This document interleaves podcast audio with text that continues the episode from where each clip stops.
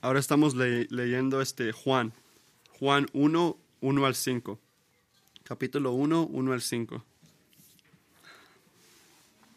En el principio ya existía el, ver- el verbo, y el verbo estaba con Dios, y el verbo era Dios. Él estaba con Dios en el principio. Por medio de Él todas las cosas fueron creadas. Sin Él, nada de lo creado llegó a existir. En Él estaba la vida, y la vida era la luz de la humanidad. Esta luz resplandece en las tinieblas, y las tinieblas no han podido extinguirla. Y todos pueden agradecer a Dios que no estamos haciendo todo el capítulo 1 hoy. Estaba pensando esta semana de cómo los años del principio de la vida aprendemos haciendo preguntas. ¿Han pensado en eso? Así que la primera vez que un niño dice, ¿por qué papá? Pensamos que es que. Pensamos que es bonito. Oh, wow, qué lindo. Me preguntaron por qué. Y, y alegremente contestamos. Pero después, cuando dicen la, por la séptima vez, ¿por qué papá? ¿Por qué papá? Otras palabras llegan a la mente del papá, ¿verdad? Sin decirlos. Y decimos cosas como, porque yo lo dije cuando ya preguntan muchas veces. Así que puedes decir como, esas cosas empiezan inocentemente, papá, ¿dónde está mami? Papá, ¿por qué es azul la, el, el, el cielo? Son cosas complicadas, si la piensas mucho, pero después de mucho tiempo, la dificultad sigue creciendo y aumenta. Papá, ¿por qué murió mi pescado? O papá, ¿De dónde vienen los niños? ¿Dónde, ¿De dónde vienen los bebés? O, papá, ¿cuándo puedo tener un teléfono? O, ¿cuándo puedo ir al, al, al baile de la escuela? O, ¿qué debo escribir en lo que gano al año? O, ¿con quién me tengo que casar? O, ¿dónde debo de trabajar? Hacemos preguntas para poder entender. Y hacemos preguntas para expresar el dolor. Hacemos preguntas para enseñar lo que nos importan las personas. Algunas preguntas son trivial. No dije tontas, dije trivial. Unas preguntas importan y de repente no has notado esto. Unas preguntas más importantes que hacemos ni siquiera las decimos este, afuera, las hacemos en nuestras mentes a veces. Como, ¿quién soy yo? ¿Cuál es mi identidad? ¿Por qué este mundo en el que vivo está tan dañado? ¿Por qué está dañada tan, tanto mi vida, mi propia vida? ¿Qué lo puede hacer todo bien? ¿O dónde voy a poner mi esperanza para el futuro? Si tomas todas estas preguntas que tú has hecho, de repente no a voz alta, pero todas las preguntas que vas a preguntar, hay una pregunta que es más importante que todas las demás. Y esta es algo firme y lo sé. Es una pregunta que es fácil decir y difícil contestar. Pero si lo notas o no, la preguntamos y lo contestamos funcionalmente en cada momento de nuestras vidas. Y es muy simple. La pregunta es, ¿quién es Jesús? Así que cuando estás atrapado en un trabajo sin punto y no puedes ganar lo suficiente, ¿dónde está Jesús? ¿No está preocupado? ¿Perdido ahorita? ¿Distante? Cuando te sientes atrapado en un, en un matrimonio que no estás gozoso, te preguntas, ¿dónde está Jesús? ¿Está, ¿Está preocupado en un lado o me está sosteniendo día tras día? Cuando un amigo ya no te habla. Cuando un padre o un amigo te abusa o un familiar te, te, te falla también, ¿quién es Jesús? ¿Dónde está Jesús? Cuando estás cambiando otro pañal ahora o resolviendo otro conflicto o intentando averiguar cómo pagar otro bill médico, ¿dónde está Jesús? Cuando estás lleno por Netflix intentando ver qué escuchar o qué ver, cómo pasar tu fin de semana, cómo gastar tu dinero, ¿dónde está Jesús? ¿Quién es Jesús? Si no eres cristiano, la respuesta a esa pregunta de repente está entre no importa y no me, no no me preocupa eso. O de repente empezaste a leer la palabra de Dios con un amigo cristiano y estás empezando a preguntarte, de repente este hombre importa más de lo que yo pensé. De repente tu respuesta a la pregunta es correcta bíblicamente y lo sabes que lo es. Creciste en la iglesia, piensas que sabes todo de Jesucristo. O pudo haber un punto en tu vida donde viste tu necesidad de, la, de ser librado del pecado y te fuiste a Cristo para que Él te salve. Estás confiado en que eres cristiano. Y si estás en esta última categoría, quiero que escuches cuidadosamente a lo que voy a decir. Si te consideras cristiano, en otras palabras, ¿quién es Jesús? No es una pregunta que contestas una sola vez y ya. ¿Has notado esto? ¿Quién es Jesús? No es una cosa que pasas y dices, sabes, ya pagué mi parte, ya hice lo que tenía que hacer, ya, ya entendí todo lo que tengo que entender de Jesucristo. Así no es. No es como obra esto. No es un examen que pasas para recibir este, un, un diploma. Es una pregunta que contestamos en cada momento, en cada día, si lo notas o no. Constantemente, funcionalmente, estás preguntando y contestándote, conscientemente o no, quién es Jesús. En este momento, en esta situación.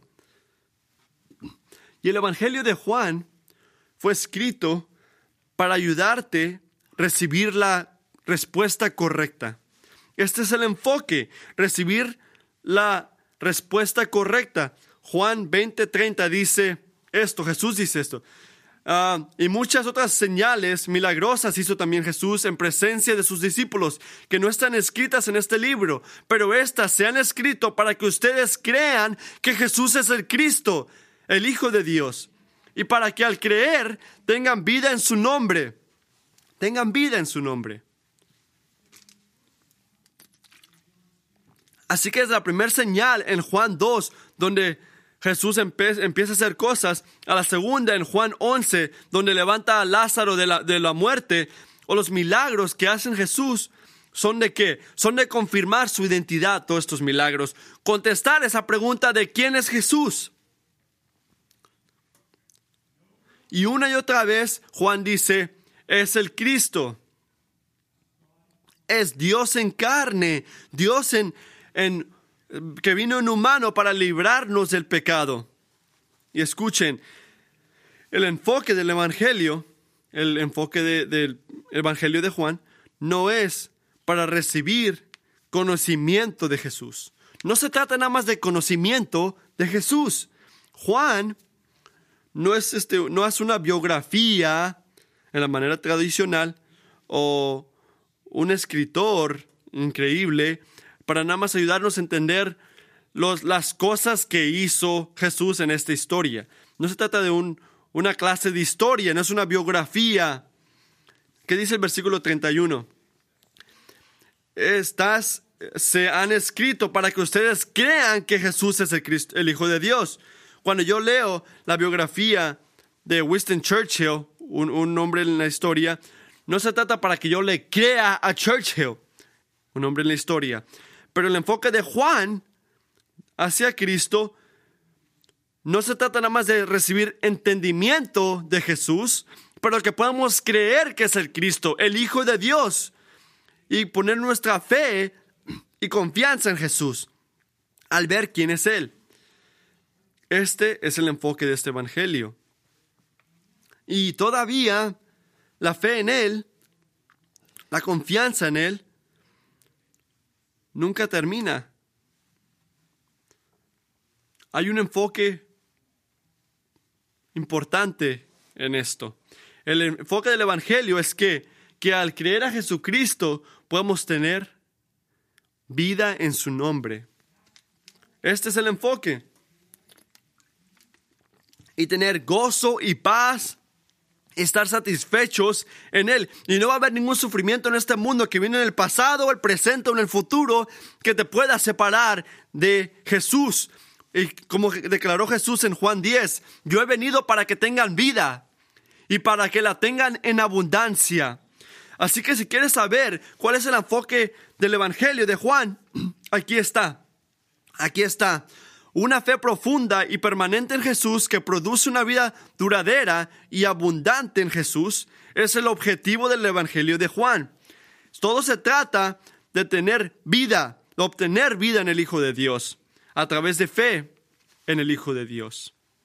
Y por eso quiero pasar más de 18 meses predicando este libro porque estoy convencido de que cada momento de cada parte de nuestras vidas no hay pregunta que importe más o que quiere decirnos Juan que quién es Jesús. No hay ninguna pregunta más importante. Así que déjame decirte unas cosas. Formalmente es este anónimo. En ningún momento este, el escritor dijo quién es, pero la evidencia historial dice que era Juan. Si importa esas cosas de saber quién lo escribió, yo te puedo decir más de esto, pero es claro que Juan escribió esto y las personas escriben que el escritor fue de la primer, este, los primeros años, unos primeros libros escritos este, del Nuevo Evangelio. Se divide a cuatro secciones. Hay el capítulo 1 a 18 es el principio y el, de las señales van hasta el capítulo 12, que son señales que hacen Jesús, que enseñan la identidad de Jesús. Y la segunda parte este, habla, de, habla de la crucifixión, que es donde su gloria se enseña. La hora que Juan se refiere en ese libro de gloria incluye dos partes donde Jesús dice a Dios 13 a 17 y las cosas que le hacen 18 a 20. Y concluye con que Jesús le llama a sus seguidores y Juan habla de su propósito de su, letra. Y como estamos empezando, quiero decirles mi versículo preferido de todo este, de todo este libro. Y esto este, mi versículo preferido está al final. ¿Quién puede, quién, brinca al final del libro para ver cómo termina? Solamente Sean y yo. Así que, bienvenidos. Juan 21-25 dice, y hay también muchas otras cosas que Jesús hizo, que si se escribieran en detalle, pienso que ni aun el mundo mismo podría contener Wow. Ni aún el mundo mismo podría contener los libros que se escribirían.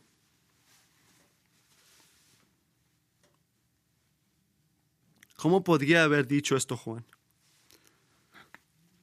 Es muy simple. Él lo puede decir eso con integridad, porque la gloria de Cristo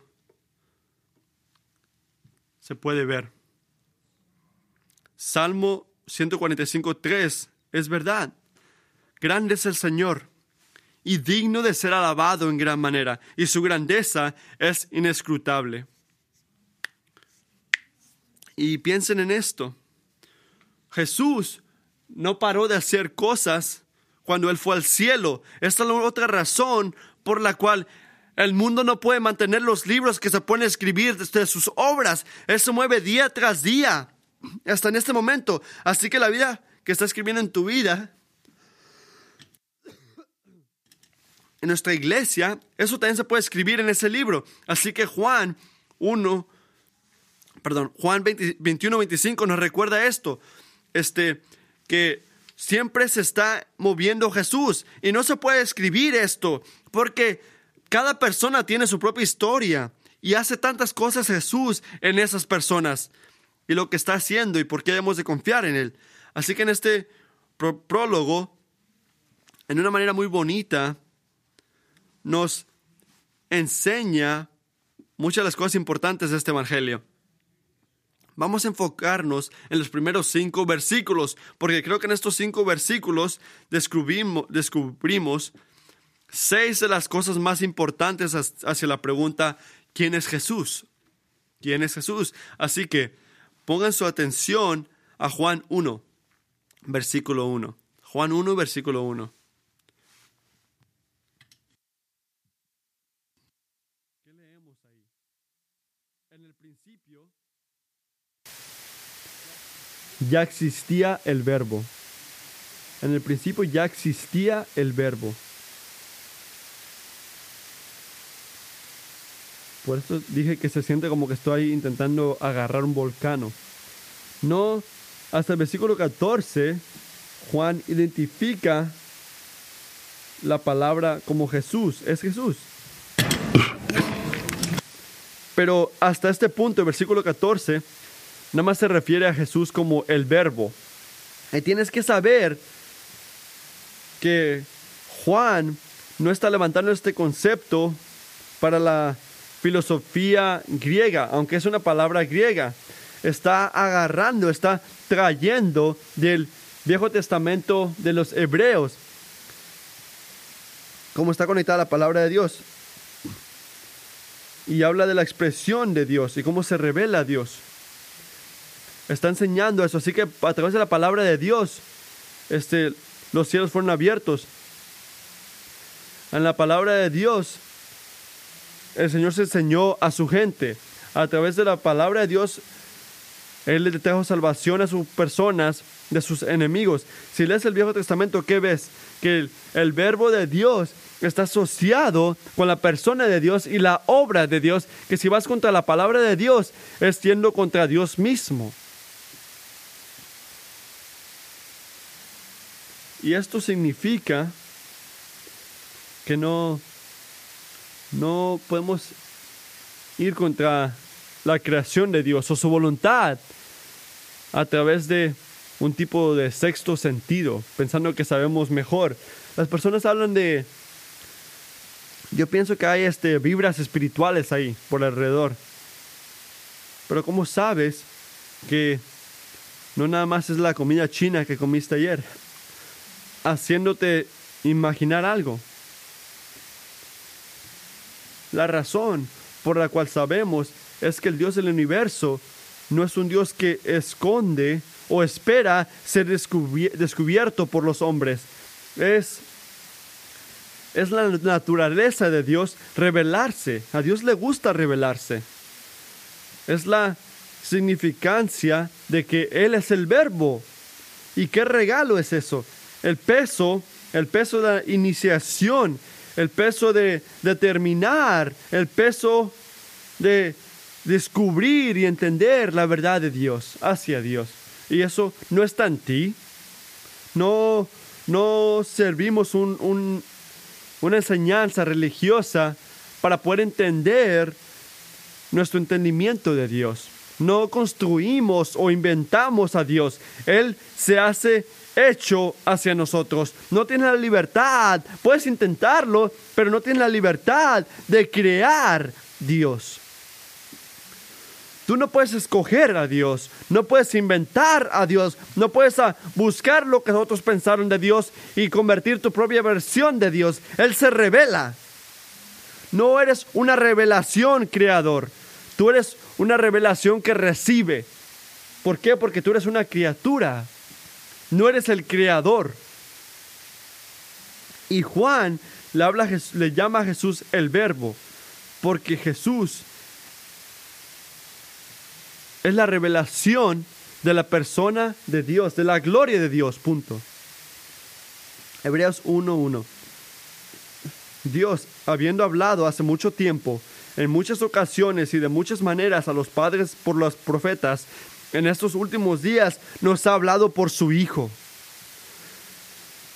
¿Quieres traducirlo literalmente? Hace mucho tiempo Dios hablaba a través de profetas, pero en estos últimos días está hablándonos una manera de hijo, directa.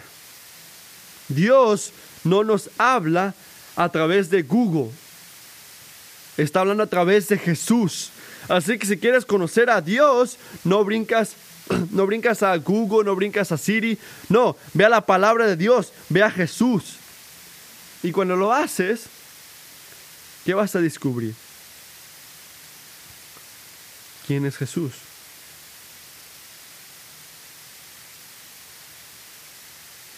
Hay que escuchar estas seis respuestas. ¿Quién es Jesús? En el principio ya existía el verbo. Traducir. Pregunta uno. Respuesta una. La palabra es eterna. La palabra es eterna, es el punto número uno. Y esto lo dice Juan en el primer versículo de la Biblia. Génesis 1.1. En el principio Dios creó los cielos y la tierra. Piensa en esto.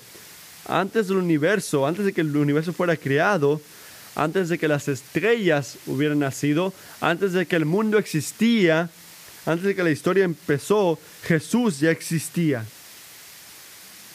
Él, él la, la creación porque Él preexistía antes de la creación. Y cuando tú ves para atrás al origen del universo, vas a ver que no hay nada. No hay nada, no había nada. Vas a ver al Hijo de Dios. Juan 8, 58. Jesús les dijo, en verdad les digo que antes de que Abraham naciera, yo soy.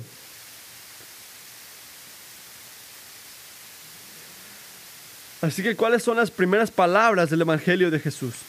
El Evangelio de Juan, perdón. Nunca, nunca iban, este, nunca daban, nunca dejaron que nosotros nos inventáramos lo que era Jesús. Él nos decía claramente. ¿Por qué? Porque somos finitos, inmortal.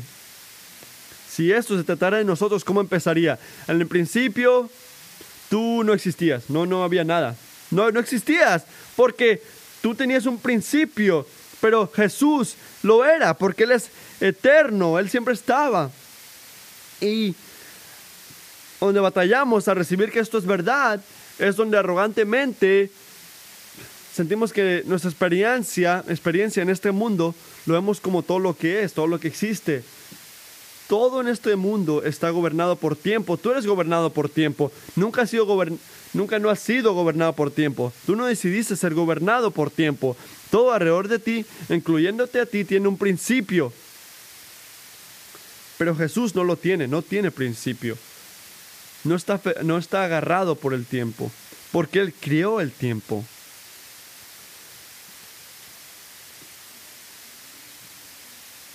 Isaías 57 porque así dice el alto y sublime, que vive para siempre, cuyo nombre es santo. Puedes leer ese versículo una y otra vez. ¿Y sabes qué?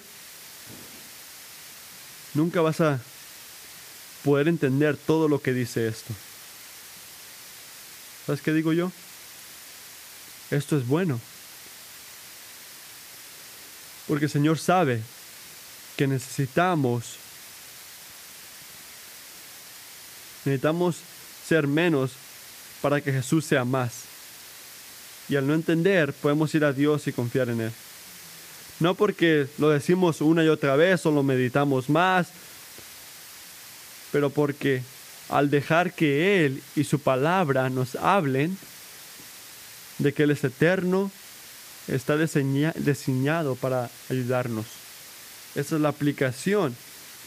Si estás en el Evangelio de Juan y dices, ok, entiendo todo esto, pero ¿cómo, cómo me ayuda esto, pastor? Dame siete cosas que tengo que hacer. ¿Sabes qué te voy a decir? Arrodíllate y, alaba a Dios. Glorifica a Dios.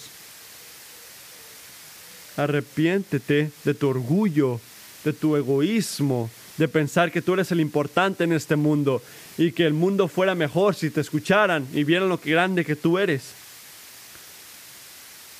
Sé humilde. Y esto es bueno para las criaturas. Es bueno sentirte pequeño. La palabra es eterna. El segundo punto, la palabra es una con Dios. En el principio ya existía el verbo y el verbo estaba con Dios. Escuchen, esta palabra con no, no tiene nada que ver con este, proximidad. No, habla de una relación íntima, una comunión. De esa manera que Juan nos dice que el verbo es distinta de Dios y inseparablemente unida a Dios. Es una foto de lo que los, este, las personas escriben la Trinidad. Dios es uno, eh, Dios es tres en uno. Y la palabra se traduce, este, Dios, Teos, es la palabra griega que Juan usa a través del Evangelio para referirse a Padre, a Dios el Padre. Así que el versículo 1 nos dice que Jesús siempre ha estado con Dios. ¿En qué sentido? En que siempre ha existido en la manera más cercana, relación más cercana con el Padre.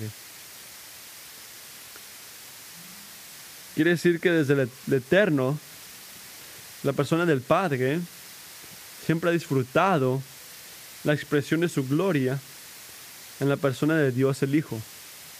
Así que el origen del, universo, piensen en esto, como contra tanta metodología y la manera, la manera que miraba el mundo este, a Dios en ese tiempo, este, no puede ver este conflicto entre Dios rivales, no, porque están unidos, la cabeza de Dios. Y por eso Jesús puede decir en Juan 17:5, y ahora glorifícate tú, Padre, junto a ti, con la gloria que tenía contigo antes de que el mundo existiera. Así que la palabra es eterna y la palabra está con Dios. En tercer lugar, la palabra es Dios. Mira el versículo 1. En el principio existía el verbo y el verbo estaba con Dios y el verbo era Dios. La palabra es Dios. Espérate. ¿Qué quiere decir esto? Esto quiere decir que la palabra es distinta de Dios y idéntica a Dios. Pero ¿cómo, cómo obra esto?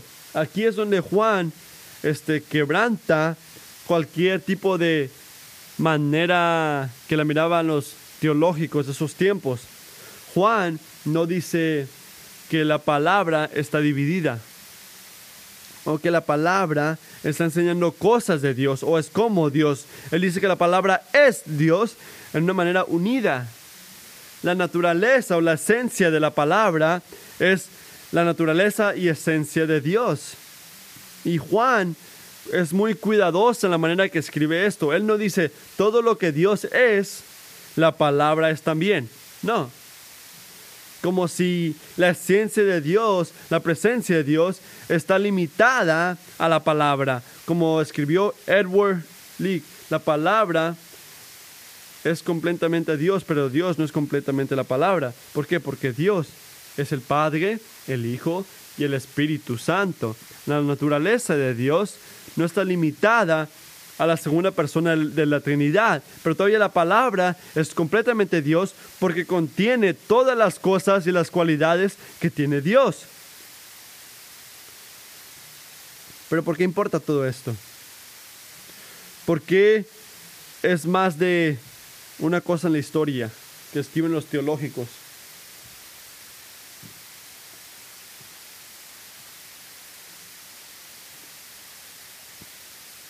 Por, eso es porque yo pienso que Juan es muy cuidadoso. Él quiere que sepas que cuando lo escuches leer de Jesús, Él está, leyendo, está hablando de Dios. Se está refiriendo a Dios. Cuidadosamente, explícitamente, está incluyendo a Jesús en la manera que ve el mundo a los, a los judíos que lo ven como que, ¿por qué me importa a mí eso? Simplemente porque debe de recordarte que no puedes tomar lo que Jesús dice o hace arriba de una manera espiritual de ver las figuras espirituales. Él está en una categoría solo, porque cuando Jesús habla, Dios está hablando. Cuando Jesús actúa, Dios está actuando. Cuando Jesús llora, Dios está llorando también. La palabra, en otra manera, no nada más nos está enseñando cosas de Dios como un tipo de reflexión del carácter de Dios. No, la palabra es Dios. Siente el peso esto. Como dice Michael Reeves, dice, Dios no puede estar sin palabra, porque la palabra es Dios. Aquí entonces hay un Dios que nunca podía ser otra cosa que comunicativo, expansivo, extrovertido. Como Dios no puede estar sin esta palabra, simplemente no podría estar solo. Por tanto, la eternidad, esta palabra suena y nos habla de un Dios incontenible y exuberancia y abundancia, un Dios desbordante de, de excedentes, un Dios glorioso de la gracia. No solo revela alguna verdad para nosotros, algún otro principio o sistema de pensamiento, como la luz que sale de su fuente, esta palabra en realidad nos trae a Dios. Tiene credibilidad. Y tenemos que ponerle atención a Jesús más. Y especialmente quiero decirle a esos que si funcionalmente lo han tirado a Jesús, al lado lo que han dicho las personas de la historia. No hagan eso, pon, denle su importancia, porque Él dice que es Dios. No está apuntando, hey, ahí está Dios, o hey, ahí, ahí, te tienes que ir para llegar a Dios. No, Él es Dios. Oh, si lees este libro puedes llegar a Dios. No, Él es Dios. Y el Evangelio de Juan, Dios te confronta con su excelencia. La respuesta 4. La palabra es el agente de la creación. Mira el versículo 3. Por medio de Él todas las cosas fueron creadas. Sin Él, nada de lo creado llegó a existir.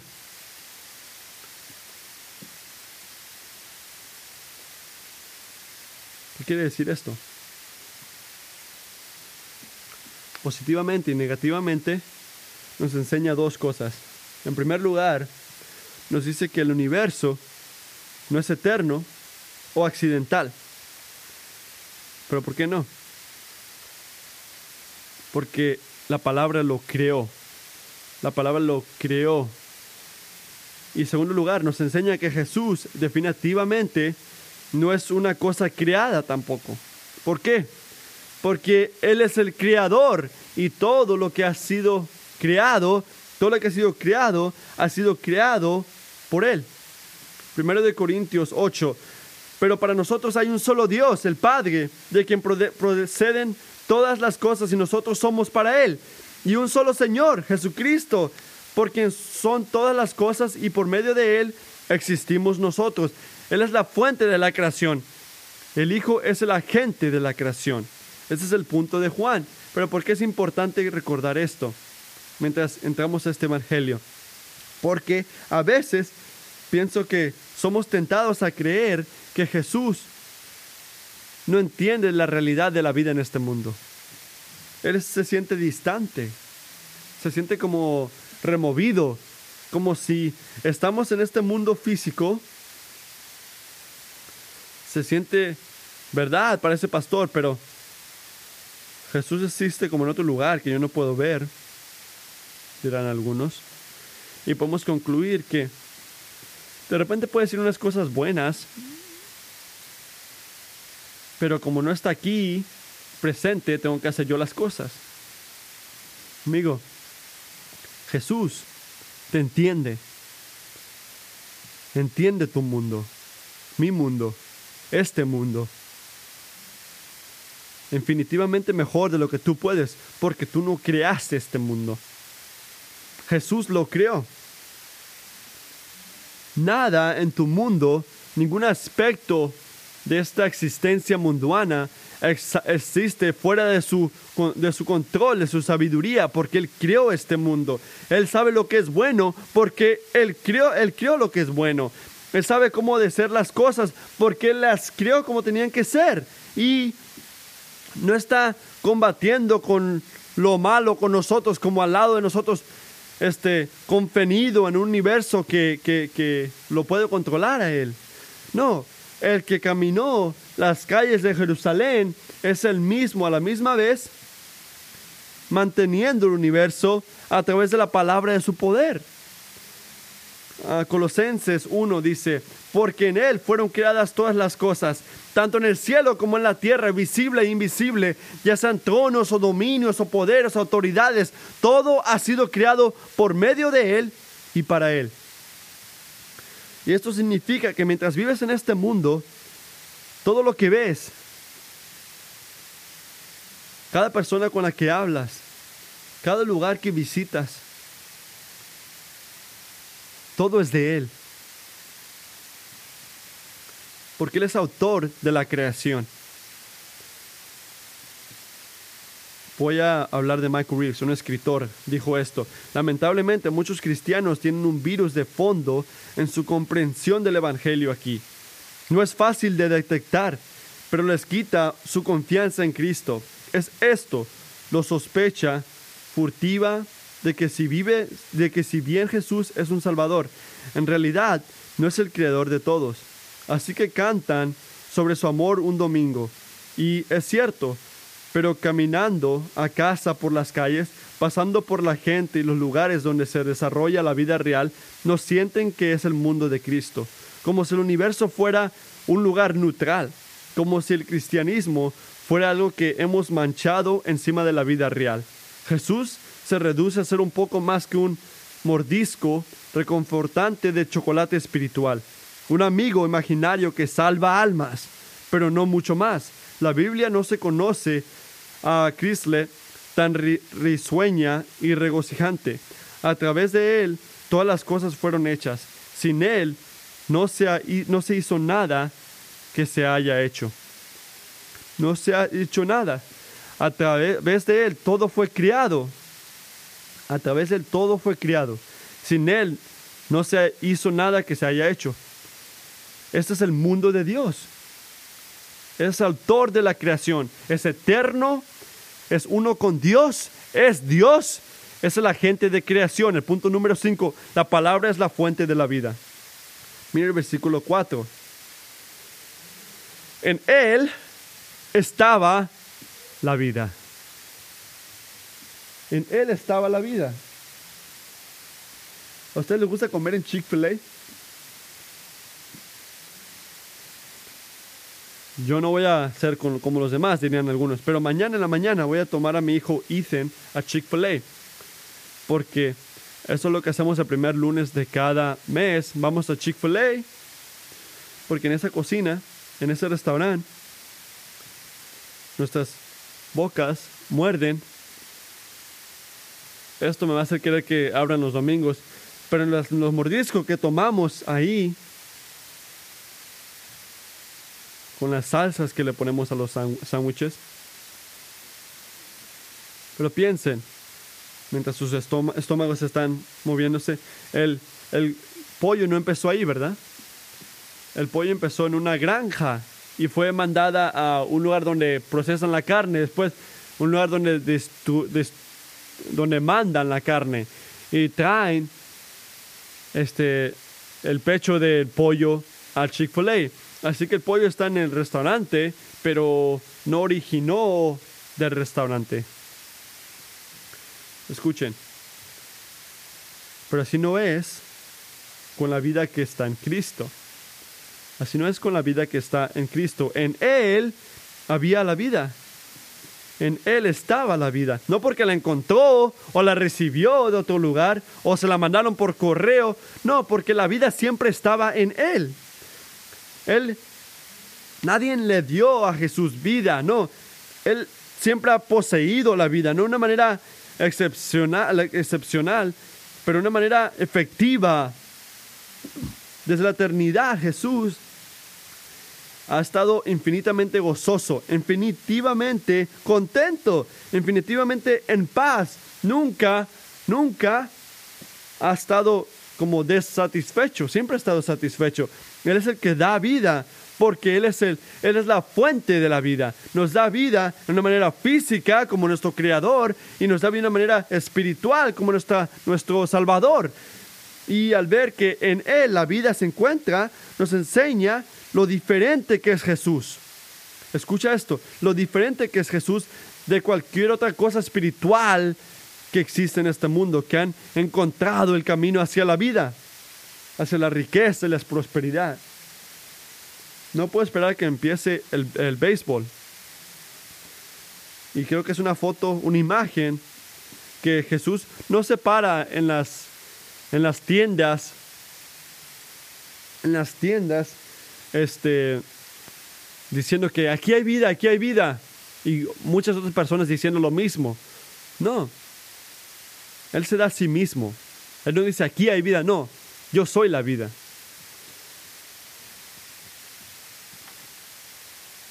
Dice que yo soy el camino, la verdad y la vida.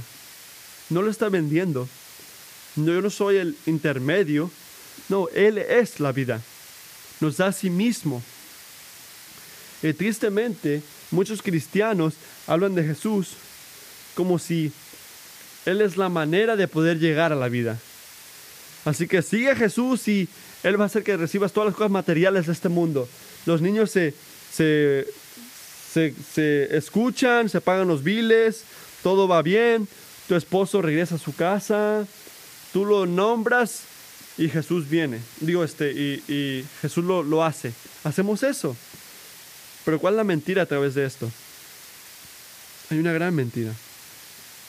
Es el pensamiento que la vida existe fuera de Jesús. Que nada más nos, da cosas. Es imposible. No se trata, no es nada más una mentira, es imposible. No puede ser verdad. ¿Por qué? Porque la vida se encuentra en Jesús. Es tu vida. En Él está el gozo completo. En su mano derecha están los placeres para siempre. No hagas que Jesús sea un tipo de, de Amazon que te da lo que tú quieres. No, confía en Él, recíbelo a Él, es tu vida. Y regresaremos a esto una y otra vez. El punto número 6. La palabra es la luz de los hombres. La palabra es la luz de los hombres. Mira el versículo 4. En Él estaba la vida, en la vida era la luz de la humanidad. Esta luz resplandece en las tinieblas y las tinieblas no han podido extinguirla. ¿Qué dijo Dios al principio de la creación? En Génesis 1. Que haya luz, dijo en Génesis 1, ¿verdad? Y hubo luz. ¿Has notado? ¿Has pensado en esto? ¿Que era Jesús hablando? Oh, yo pensé que era el otro Dios o lo que sea. No, Jesús creó el sol. Jesús creó las estrellas, la luna. Pero no, no nada más creó la luz, Él es la luz. La luz en Él era y será la luz de los hombres. La luz viene de Él en la creación y continúa viniendo de Él en la redención. Así que, ¿cómo da Jesús luz a los hombres en redención? Todo tipo de manera. Él nos enseña a poder ver la profundidad de nuestros pecados. Que todos merecemos el juicio de Dios, que nadie es lo suficientemente bueno para recibir lo que Dios nos puede dar. Él nos dice que Jesús hace, hizo por nosotros lo que no podemos hacer por nosotros mismos. Y hasta ahorita sigue ayudándonos y diciéndonos que nos separemos del pecado. Y para todos los que escogen hacer esto, ¿Qué hace Jesús? Continúa este, enseñándonos los caminos de la vida a través de, sus, las palabras en su libro. Nos enseña a separarnos de la vanidad de este mundo, a poder obedecerlo a Él. Jesús es la luz del hombre porque Él le gusta dar luz a nuestros corazones, a poder ver la verdad, que hay algo más hermoso que nos va a satisfacer en Él. Es todo lo que necesitamos. Y solo cuando ves a Jesús por lo quien es, escuchen esto, que puedes ver a lo del mundo por lo que es. Nunca vas a ver a nada bien hasta que no veas a, través de Jesús. Es la, es la luz del hombre y Él brilla su luz y enseña su luz, su gloria en la oscuridad del pecado y en la maldad. Ah, esta luz resplandece en las tinieblas y las tinieblas no han podido extinguirla, no han podido. No podemos predicar Juan 1 sin hablar de otra cosa. En todo lo que, en, el regreso del rey, y mientras empieza a caer la luz, se, se cansan.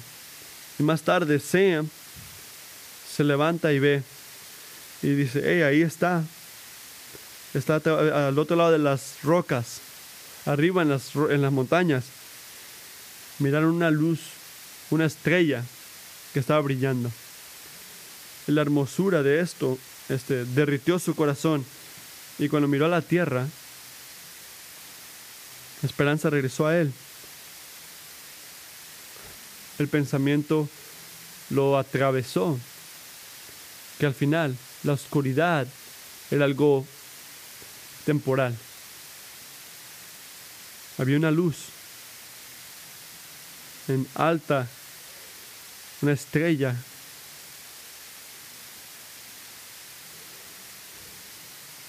Pero ¿por qué te hace llorar esto?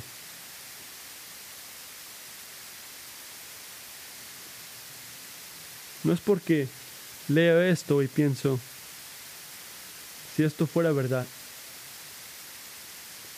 es porque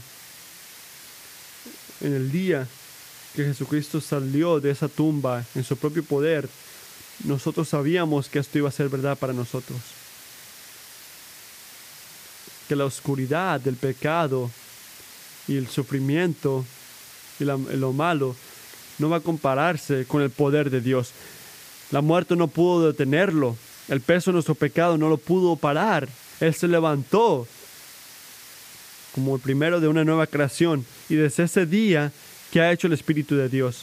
Ha estado en el negocio de abri- abrir los ojos ciegos para poder ver la gloria y el poder del Hijo de Dios sentado en el cielo, esperando que sus enemigos sean este, escalones para sus pies. Y no importa lo que te han perseguido, ¿qué le pasa a su cuerpo? Sigue creciendo. ¿Por qué?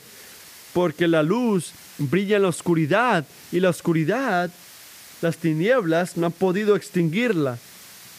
No hay ninguna tiniebla entre ti, alrededor de ti, que puede compararse al poder de Cristo Jesús.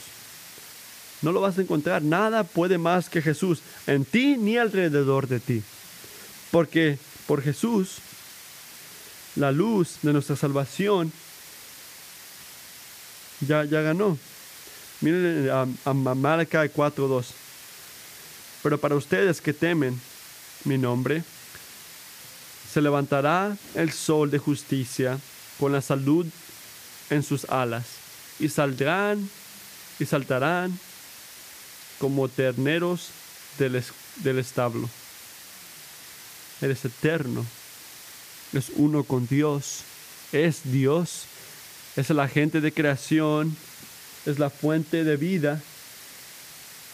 El Evangelio de Juan va a regresar a estas cosas una y otra vez. ¿Por qué? Para que podamos creer en Jesús, por quién es Él. Y al creer, podemos tener vida en su nombre. Vamos a orar.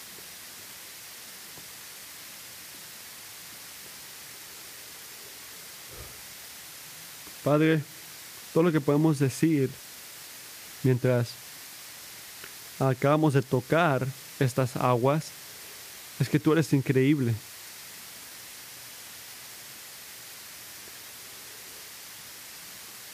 Padre, te pido que tu propósito hacia el Evangelio se cumpla en nuestros corazones como unas personas a través de los siguientes años. Te pido que puedas confrontar nuestros corazones arrogantes, que todo lo que puedo ver es, lo que es. No, danos señales de tu identidad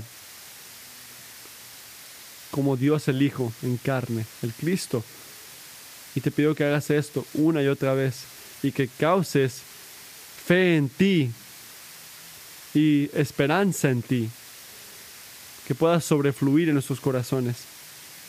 Mientras ocurre esto, que podamos tener más y más cada hora de cada día, que no estabas jugando, no estabas jugando cuando dijiste, yo he venido para que puedas tener vida. Y vida abundante, danos vida en Jesús, no en conociendo de Jesús, pero confiando en Jesús y amando a Jesús y quedándonos impresionados de Él. Gracias que no podemos pensar pensamientos tan grandes de ti, porque no tienes límite. Así que oramos semana tras semana que puedas enseñarnos partes de ti en diferentes lugares. Ayúdanos en Jesús. Amén.